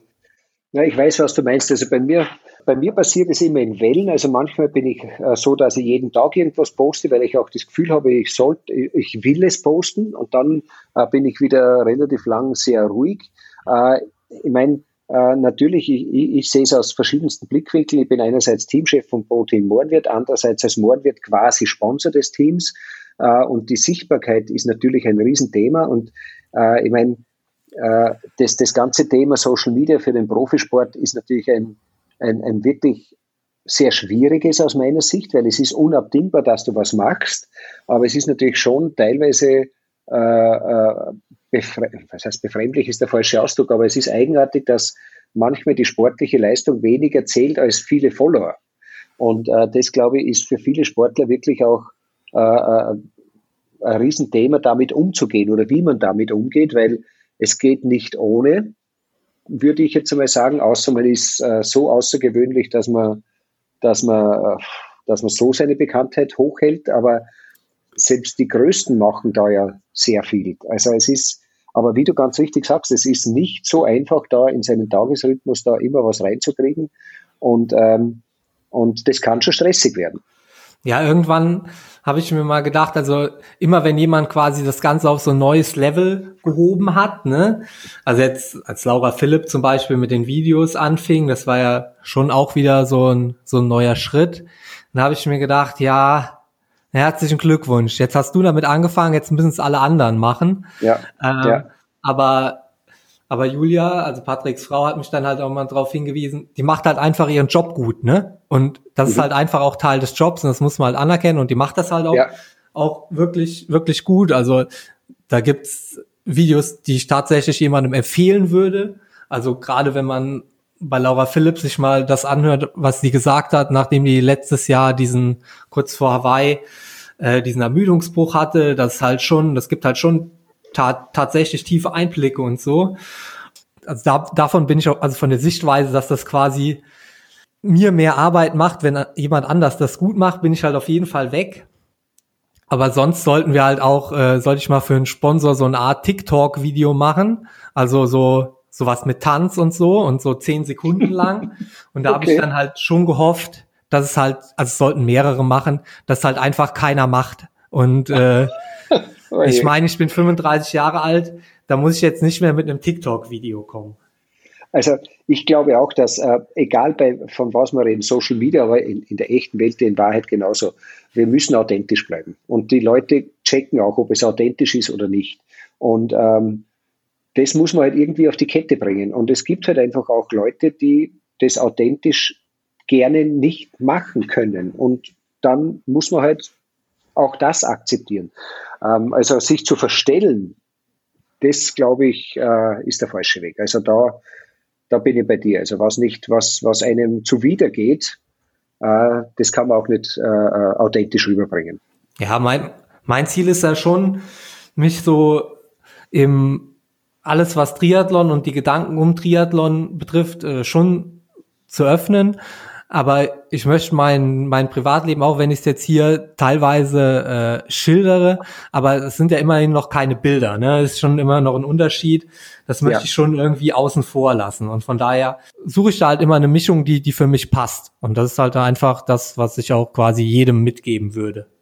Ja, das, das unterstreiche ich zu 100 Prozent. Also das ist definitiv, äh, man muss selber damit gut äh, leben können. Das ist auch das, was ich jedem immer sage, wenn, wenn Social Media Posts, also ähm, egal wer das anschaut, äh, es sollte keiner in der Lage sein, daraus irgendeinen einen, die einen Strick drehen zu können. Also äh, mit, mit lustigen Sachen, äh, mit authentischen Sachen, äh, die du selber vertreten kannst, wirst du nie etwas falsch machen können. Würde ich meinen. Machen wir ein bisschen Cut und zwar seit dem Tod hier von George Floyd mhm. und dem Wiedererstarken der schwarzen Bürgerrechtsbewegung bist du sicherlich halt des Öfteren nochmal auf den Namen des Hotels angesprochen worden. Mhm. Was sagst du denen denn? Also, also äh, es ist natürlich eine äh, mit unserem Namen und mit unserem, wie ich jetzt hervorstreichen will, altem Logo, wo wir den Mohrenkopf auch noch im, im Logo hatten, ähm, sind wir also schon seit Jahren mit dieser Thematik immer wieder einmal konfrontiert. Ähm, und bis dato war es auch immer äh, so, dass wir auf, egal ob das jetzt schriftlich, also meistens ist es dann schriftlich passiert, äh, in irgendeiner Art und Weise, ähm, äh, habe ich dann darauf geantwortet, erklärt, wie es zu dem Namen kam, nämlich, dass einer der drei heiligen Könige, Kaspar, ein Moor war und früher viele Häuser nach Heiligen benannt wurden und deshalb quasi bei uns der Mohrenwirt rausgekommen ist. Ähm, das hat äh, bis dato auch immer wieder die, die Leute, die uns darauf hingewiesen haben, äh, eigentlich zufriedengestellt. Ähm, und äh, die Dynamik, die dieses ganze Thema jetzt allerdings annimmt, äh, äh macht es uns natürlich schon oder ist uns schon wichtig, dass wir uns auch mit dieser Thematik auseinandersetzen. Also wir haben äh, bereits letztes Jahr begonnen, eben das Logo umzuändern, also den Mohrenkopf, die Symbolik äh, zu entfernen. Äh, wir haben auch begonnen im Hotel, überall wo, äh, wo der Moor bildlich präsent ist, das äh, zurückzufahren. Ähm, und ich hoffe, dass, äh, dass wir dadurch jetzt einmal äh, uns den Namen sozusagen behalten können. Aber ich glaube schon, dass es die Zeit ist, auch mit solchen Symbolen äh, Schluss zu machen. Ich, ich, ich diskutiere es auch, äh, wo es nur geht, auch mit Betroffenen äh, und, und versuche da die, die, die Meinung äh, äh, reinzukriegen, wie man am besten mit diesem Thema umgeht. Ich, ich würde den Namen oder ich will den Namen natürlich gerne behalten. Äh, sollte es aber äh, irgendwann einmal dazu kommen, dass man das nicht mehr mit ruhigem Gewissen oder mit seinem eigenen Gewissen vereinbaren kann, dann müssen wir uns auch da etwas einfallen lassen. Aber wie gesagt, die, die ganze Thematik hat äh, tragischerweise äh, sehr viel Dynamik bekommen und dementsprechend haben wir auch mehr, äh, mehr, äh, mehr, ja, mehr, mehr damit zu tun. Also speziell auf Instagram äh, ist immer wieder mal ein Post, äh, äh, wo darauf hingewiesen wird. Ähm, wie gesagt, wir gehen mit dem Thema sehr sorgsam um. Also es ist nichts, was, also ich, ich gehöre nicht zu denen, das ist bei uns Tradition und das war schon immer so und da wird nicht diskutiert. Nein, ähm, ich glaube, dass alles äh, diskutiert werden soll und kann und äh, das tun wir bei uns auch. Und wie gesagt, wir, äh, das sind jetzt das sind Kleinigkeiten. Also wir haben einen Moor im Hemd auf der Speisekarte, wie, wie sonst überall auch. Den haben wir jetzt natürlich auch umbenannt. Das heißt jetzt, das ist der warme Schokokuchen. Ja. Äh, wenn man damit was gut machen kann, dann, äh, also ich breche mir keinen, kein Bein, wenn ich jetzt das, den, das so, so weit als möglich zurückfahre. Wenn es zum Namen kommt, muss man sich genau überlegen, was man da macht. Ähm, aber wie gesagt, wir, wir sind da äh, achtsam, was das anbelangt und äh, setzen uns da schon damit auseinander. Also die stilisierten äh, Symbole fand ich auch immer, also da hast du komplett recht, dass es halt so, ja, das, das spiegelt ja quasi genau diese, diese Vorurteile mit und was negativ da damit dann teilweise konnotiert wird, dass das halt oft abwertend gemeint ist.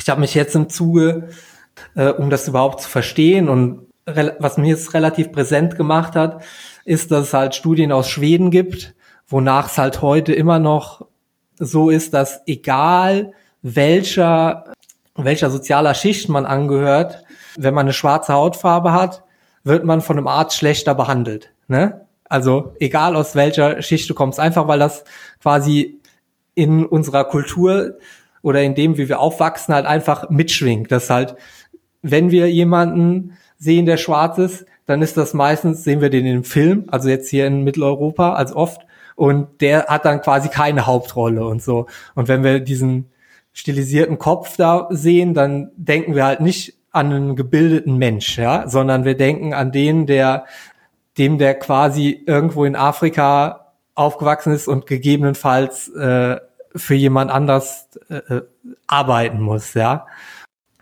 Dann ist halt immer so die, die Frage, ob man ob man quasi das halt noch unterstützen will. Ne? Also es ist quasi so. Ich glaube, ganz wichtig bei diesen ganzen Thematiken, und ich meine, das ganze äh, Thema Diversität oder Diskriminierung äh, darf es ja nicht nur auf das, auf dieses eine Thema äh, beschränken. Da gibt es ja noch viel mehrere äh, äh, Sachen, nicht nur Hautfarbe, da geht es um von sexueller Orientierung bis über weiß nicht was. Also ich glaube, jede Art der Diskriminierung äh, sollte eigentlich in der heutigen Zeit äh, keinen Platz mehr haben, aber wir wissen natürlich, dass es nicht so ist. Und alles, was dazu beiträgt, das äh, besser zu machen, also da bin ich, da bin ich, da bin ich einfach überall dabei. Ich versuche auch immer, ähm, deshalb beharre ich jetzt nicht darauf, dass der Mohrenkopf überall bleiben soll. Wenn das jemanden anderen verletzt, ja, dann muss ich das zur Kenntnis nehmen und akzeptieren und also so viel Empathie zeigen, dass ich dann auch äh, meine Schlüsse daraus ziehe. Und sollte am Ende des Tages, schauen wir mal, ob es so weit kommt, auch rauskommen, dass auch der Namen äh, des, äh, des äh, macht, ja, dann werden wir uns damit auseinandersetzen. Ähm, ich, ich sehe den Punkt im Moment noch nicht gekommen, aber bei der Symbolik bin ich schon der Meinung, dass man da was machen hat müssen. Eben darum haben wir es auch letztes Jahr schon begonnen.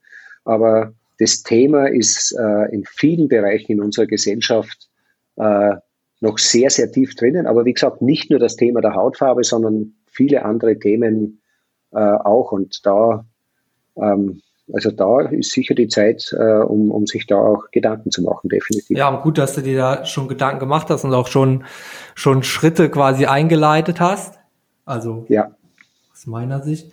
Ich musste auch schon mal ähm, in einem anderen Bereich meine meinen Blick weiten. Und zwar ging es darum, dass ich äh, bei der geschlechtergerechten Sprache immer auch in, in, äh, in Texten mich immer schwer getan habe. Also ich wollte schwer einsehen, dass man Schülerinnen und Schüler schreiben muss, weil mhm. für mich ging das quasi mit ein, mit, damit einher, dass bei einem Schüler auch eine Schülerin gemeint ist, wenn ich von mehreren spreche. Aber ja. auch da gibt's halt auch ähm, Studien dazu, dass wenn man jemandem die Aufgabe gibt, schreib eine Geschichte mit drei Schülern, dann sind die Schüler hauptsächlich männlich. Und wenn man jemandem ja. schreibt, schreibe eine Geschichte mit drei Schülerinnen und Schülern, dann ist das quasi, also ist das eher, zumindest mal eher ausgeglichen. Und es ist ja schon quasi so, dass man da dann zumindest mal gedanklich, also man selber vielleicht nicht, aber dem Gegenüber schon dieses Bild vermittelt, ja, äh, Frauen sind quasi hier gar nicht dabei gedacht. Und das ist halt also, einfach schön, wenn, wenn man weiß, dass, dass du dir da Gedanken gemacht hast. Also ich glaube, ich glaube, man kann alles äh, auf die Spitze treiben, man kann alles übertreiben, aber ich glaube schon, dass, äh, dass äh, also ich glaube an die Macht der Sprache, das tue ich auf jeden Fall. Und dass wir da viele Sachen unbewusst diskriminierend äh, ausdrücken, also für den, bei dem, bei dem dass das wo diskriminierend ankommen kann.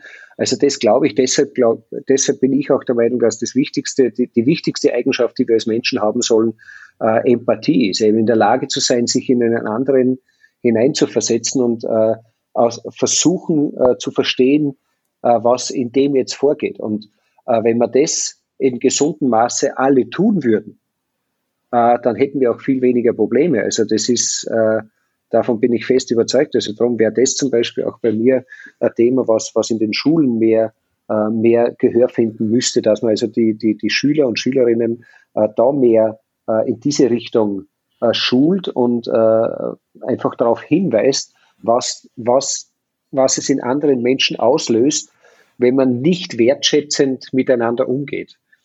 Und äh, da, also da lege ich auch bei uns im Betrieb ganz großen Wert drauf und da bin ich auch stolz auf unser Team, weil ich glaube, dass wir das ganz gut hinkriegen, weil uns das einfach wirklich äh, äh wichtig ist. Schön. Dann ähm, würde ich dir jetzt noch äh, 20 Auswahlfragen stellen, wo du vielleicht nicht so viel nachdenken musst, ob du die eine oder die andere nimmst.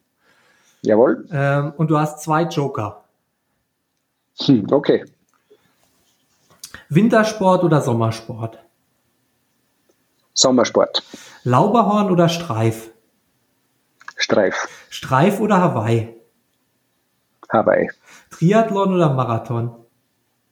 Triathlon. Marathon oder ein Kilometer All Out?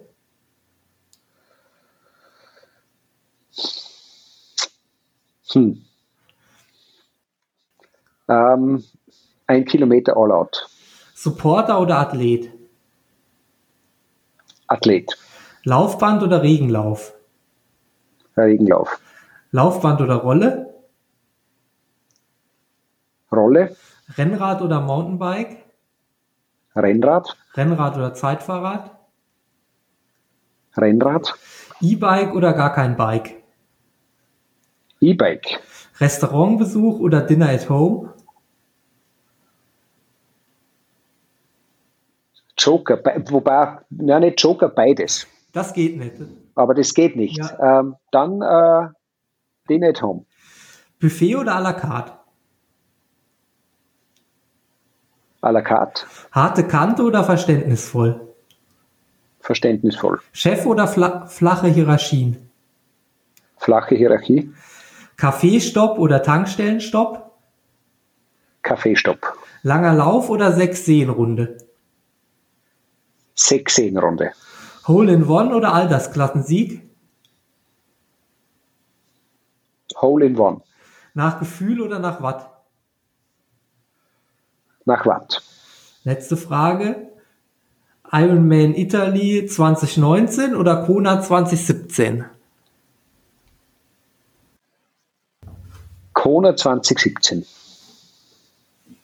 Das waren 20 Fragen. ja, ist, bei den einen oder anderen muss man schon ein bisschen nachdenken. Zwei Nachfragen habe ich.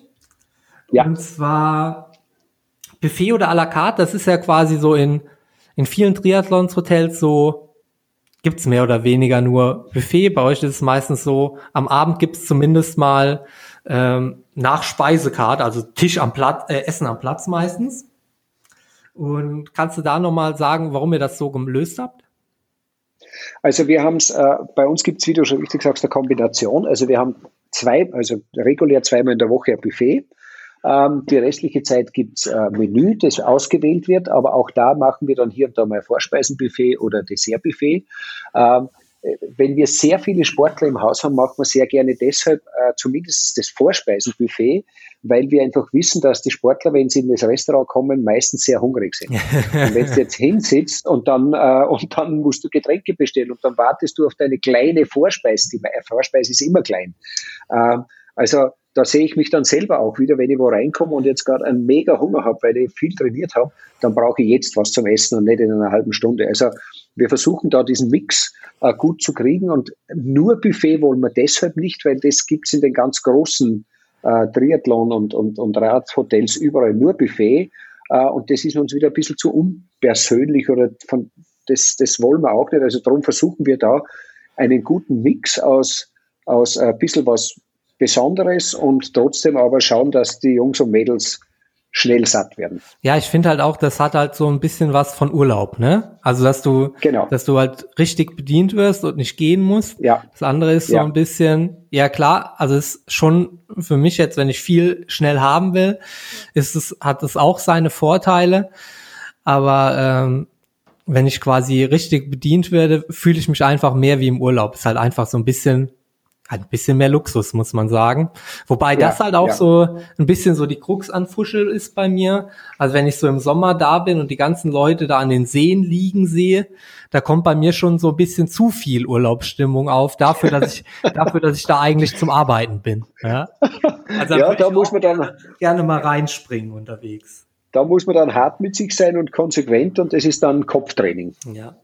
Kannst du da nur aus Interesse auch so ein bisschen was sagen äh, zu dem, was dann wiederverwertet wird oder nicht mehr wiederverwertet werden kann am Buffet? Ist das auch, also wie ist, wie macht man das denn, wenn halt quasi die, die Speisen dann, also das Buffet wird ja nicht leer gegessen in der Regel, mhm. sondern ja. man verarbeitet das nach Möglichkeit irgendwie weiter, aber das geht wahrscheinlich nicht so gut wie, wie mit einer Tischbedienung, oder?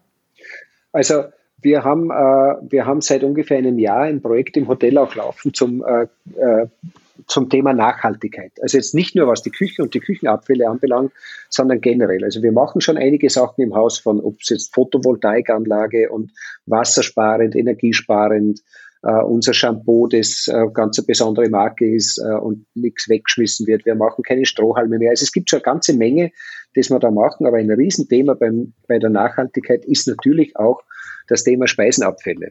Äh, und äh, mit dem setzen wir uns also äh, professionell auseinander. Schon alle paar Monate haben wir da auch externe Berater, die, die uns da ein bisschen helfen, wie man das gut managen kann. Und wir schreiben also schon seit einiger Zeit die, die Menge an Abfällen, die wir dann schlussendlich wegschmeißen, werden gewogen damit wir also ein bisschen ein Bild haben, was ja. da bei uns im Betrieb passiert. Und da gibt es schon eben auch äh, äh, Art und Weisen, wie du am Buffet die Sachen präsentierst, äh, damit du schauen kannst, weil es ist mir wichtig, dass jeder Gast so viel essen kann, wie er will. Ja. Aber er soll sich nicht sein Teller so voll machen, dass dann die Hälfte weggeschmissen wird. Weil eines ist klar, alles, was einmal auf dem Teller eines Gastes war, ist natürlich zum Wegschmeißen. Punkt. Ähm, wenn jetzt irgendwas vom Buffet, das dort gekühlt war, zurück in die Küche kommt, dann kann ich daraus noch wahrscheinlich einen Salat machen oder kann ich irgendwie anders verarbeiten. Aber wir, wir versuchen auch die Portionen, die wir aufs Buffet rausgeben, so klein als möglich zu halten und lieber oft nachzufüllen, damit eben genau das nicht passiert. Also auch da versuchen wir einen sehr sorgsamen Umgang mit, dem, mit, mit äh, der Materie Lebensmittel äh, zu lernen, ähm, weil uns das eben auch, äh, A, ist es ein, A, ist es ein Kostenfaktor, ja, aber es ist vor allem auch ein Thema, mit dem ich auch, wie, wie gesagt, mit mir selber im Reinen sein will, dass wir da nicht Lebensmittel wegschmeißen, das einfach nicht sein muss. Und darum gibt es also da wirkliche Konzepte, wie es, da gibt es so Tricks wie das, die, die, Größe des Tellers am Buffet. Ja. Ähm, das, das ist, äh, das haben sie wissenschaftlich nachgewiesen. Wenn das zwei, drei Zentimeter kleiner ist, braucht es so und so viel weniger ähm, äh, Speisen am Buffet, weil die Leute dann nicht so viel draufhauen, sondern lieber dann ein zweites Mal gehen und das dann auch essen. Also wie gesagt, es ist ganz interessant, was es da für äh, Herangehensweisen gibt, wie man dieses Thema sozusagen aktiv angehen kann. Okay. Und das machen wir eben auch. Und ich führe das System so ein bisschen ad absurdum, dass ich mir dann ähm, auch zum Frühstück oder äh, wenn ich einen Salat hole und es dann nur einen kleinen Teller gibt, dann hole ich mir dann doch irgendwo, steht ja dann auch ein großer Teller fürs Hauptgericht rum. Und wenn ich mir den dann hole, führe ich das ganze äh, System so ein bisschen ad absurdum. Nein, weil ich noch nie ein äh, volles Teller bei dir absolviert habe. Also insofern alles gut. Schön. nein, nein, aber wie gesagt, das, das Thema ist, das Thema ist, äh, äh, ist, ist, ist, ist uns eben auch sehr wichtig und ähm, ja, da müssen wir da alle ein bisschen. Aber wie gesagt, jeder soll satt werden, aber eben nichts, nicht, nicht zu viel nehmen. Die Augen sollen nicht größer als der Magen sein. Ja. Und dann noch die Frage zum Golf. Ist das, äh, das ist schon eine relativ neue Leidenschaft, ne? Äh, das ist eine alte Leidenschaft, die jetzt wieder aufgewärmt wurde. Also wir, ähm, äh, ich habe früher ein bisschen Golf gespielt, äh, habe sogar mit dem Versuch unternommen, das Hotel ein bisschen in Richtung Golf äh, äh auszurichten. Das ist aber dann äh, gescheitert, zwecks, warum eigentlich? Ja, auf jeden Fall hat es nicht so funktioniert, wie ich mir das vorgestellt habe. Und dann habe ich es wieder gelassen, wieder mit Triathlon begonnen habe, habe ich sowieso keine Zeit mehr gehabt für den Blödsinn. Und äh, jetzt haben wir so eine Altherrentruppe, äh, die so alle ein, zwei, drei Wochen einmal am Golfplatz sich trifft, ähm, wo wir mit unglaublich viel Leidenschaft und unglaublich wenig Talent uns über diesen Golfplatz bewegen und unfassbar Spaß dabei haben. Und äh, dass also der sportliche Ehrgeiz da völlig nebensächlich ist, sondern es einfach nur mit den richtigen Leuten, wie, wie alles im Leben, mit den richtigen Leuten macht es riesig Spaß. Und ähm, deshalb haben wir das wieder begonnen und ja, das ist schon ziemlich lustig. Aber so dieser, dieses Hole in One, also quasi mit einem Schlag in das Loch treffen, das ist schon so eine Faszination, das muss man im, das will man in seinem Leben einmal erreichen, oder wie? Hm. Jein. Also wenn es einmal passiert, ja. Blöd ist, wenn es da passiert, wenn keiner dabei ist, dann hast du kein, kein Publikum. Äh, aber ja, das ist, ja, wenn es einmal passiert, dann äh, erzählt man das genauso stolz rum, wie wenn man einmal, keine Ahnung, seine Schwimmzeit um ein paar Minuten unter, unterboten hat, wahrscheinlich. Oder aber also bei mir dreht sich alles eher um das Erlebnis an und für sich und mit wem ich das erleben darf. Und ja, wenn nur so ein einzelnes Highlight dabei wäre, dann, dann wäre es schon. Da hat man was zu erzählen dann. Genau, genau. Jahrelang. Na, wir haben zum Beispiel diese Woche jetzt äh, der, der, der Thiel Schenk, den kennst du ja sicher auch ganz gut, äh, ist gerade bei uns auf seiner Zwischenstation, der macht so eine Radtour quer durch ganz Europa und hat jetzt bei uns ein paar Tage äh, äh Stopp gemacht und da war wir letzte Woche der Manfred, mein Kumpel, der mit mir in Hawaii war und er war mal am Golfplatz und es war richtig lustig. Und ja. Aber ich glaube, der Till Schenk hat auch ein bisschen Golftalent, oder? Also der ist nicht so ganz talentfrei. Ja, ja, ich muss gestehen, der kann das wirklich. Der hat jetzt ein Jahr keinen Schläger in der Hand gehabt und hat dort Bälle rausgedroschen. Ähm, äh, ja, das war schon beeindruckend. Ich meine, er hat dann auch zum Glück wieder komplett daneben gehabt. Das ist das Schöne am, das Schöne am Golf ist, und das kann man sich nicht vorstellen, bevor man es nicht probiert hat. Also ich vergleiche so, wenn du einmal Radfahren kannst, dann kannst du Radfahren. Dann kannst du geradeaus fahren, du kannst eine Linkskurve, eine Rechtskurve, du kommst im Regelfall den Berg rauf und wieder runter. Also normalerweise verlernt man das nicht mehr. Beim Golfen spielst du zwei, drei Löcher Golf und denkst da plötzlich, uh, jetzt kann es.